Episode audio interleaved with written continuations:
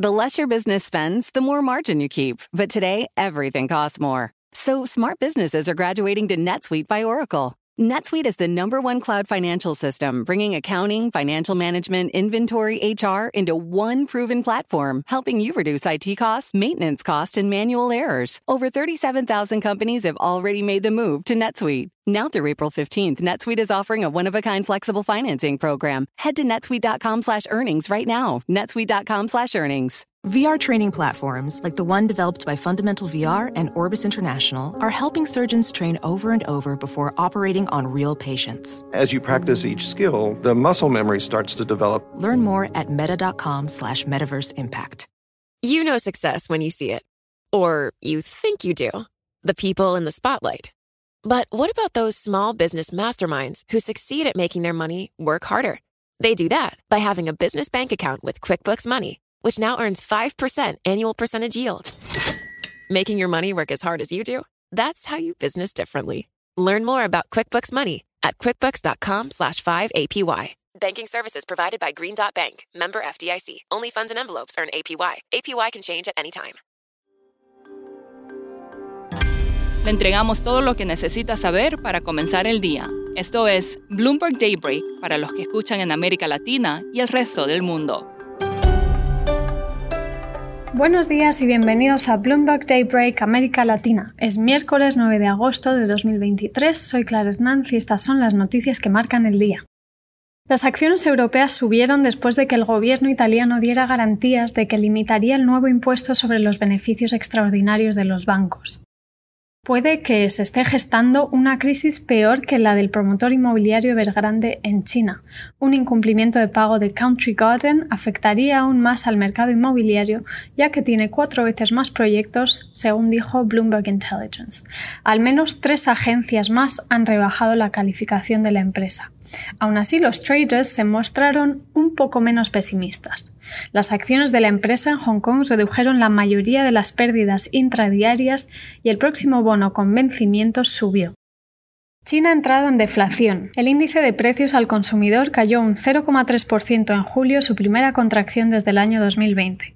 Para Bloomberg Economics, los detalles en los datos sugieren que la deflación no durará y que un aumento mensual en el IPC y un repunte en el indicador subyacente son las primeras señales de que los precios han tocado fondo. Por ahora puede ayudar a que la inflación en Estados Unidos y Europa se modere, dijo Standard Chartered. Según BOCI Global Commodities, la deflación podría afectar la confianza en los mercados de materiales, pero llevará algunos meses a alimentar la demanda real. Amazon está en conversaciones para unirse a otras empresas tecnológicas como inversor ancla en la salida a bolsa de ARM, la empresa británica de semiconductores. La oferta se espera para el próximo mes y puede recaudar 10.000 millones de dólares. Amazon ya es uno de los mayores clientes de ARM. Mirando hacia América Latina, la inflación colombiana ralentizó a un 11,8% en julio, menos de lo esperado, lo que podría frustrar las esperanzas del Ministerio de Hacienda de que se recorten las tasas de interés. El Consejo Constitucional de Chile confía en tener listo el borrador del nuevo proyecto de constitución para octubre, luego de resolver más de mil enmiendas pendientes. Beatriz Cevia, la presidenta de la institución, dijo que aún así se enfrentaba a una difícil batalla para ganarse a los votantes. Grupo Televisa de México anunció el martes los primeros resultados de su oferta pública de adquisición en cascada. El monto máximo es de 207,4 millones de dólares, según la compañía. La oferta expirará a las 5 de la tarde, hora del este, del 23 de agosto.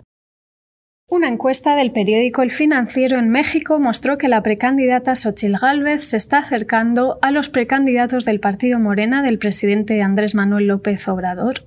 Para hablar más del tema tenemos a Maya Aberbuch, reportera de Economía y Gobierno de Bloomberg en México.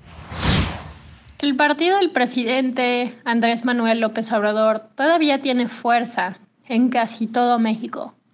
Sin embargo, en las últimas semanas hemos visto que hay una candidata de la oposición que está logrando generar cierto ruido y tener apoyo de una parte de la población. En la última encuesta del periódico El Financiero, vimos que esa candidata, Xochil Gálvez, del partido un poco más conservador llamado el PAN, ha logrado cerrar la brecha entre ella y los precandidatos de Morena. Maya, ¿cuál precandidato de Morena se muestra más fuerte? Los precandidatos de Morena incluyen a la jefa de gobierno hasta este año de la Ciudad de México, Claudia Sheinbaum, y quien solía ser el secretario de Relaciones Exteriores, Marcelo Ebrard. Claudia Scheinbaum todavía tiene más apoyo de la población dentro de los candidatos de Morena. 28% de las personas encuestadas por el financiero dijeron que votarían por ella entre los candidatos de Morena, mientras 21% dijeron que votarían por Marcelo Ebrard. La diferencia entre ellos dos y Xochitl Gálvez todavía son eh, alrededor de 10 puntos. Sin embargo, vemos que personas que no habían decidido por quién votar dijeron esta vez que podrían dar su voto por Xochitl Gálvez. ¿Cuándo se definirán las candidaturas?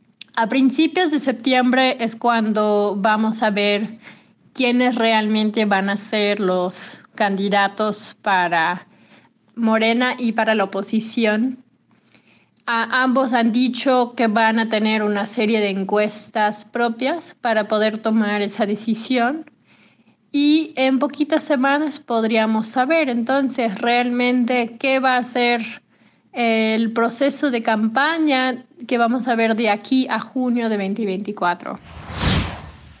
Para terminar, el frenesí por las inyecciones que ayudan a adelgazar ha llevado a la farmacéutica Novo Nordisk a convertirse en la segunda compañía más valiosa de Europa. La pregunta es si la empresa podrá satisfacer la demanda.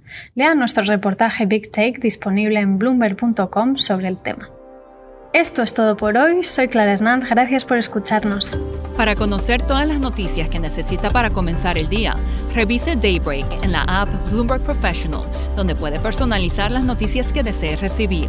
También puede suscribirse a la versión solo audio en Spotify, Apple Podcasts o la plataforma de su preferencia. Esto es todo por hoy. Escuche de lunes a viernes Bloomberg Daybreak.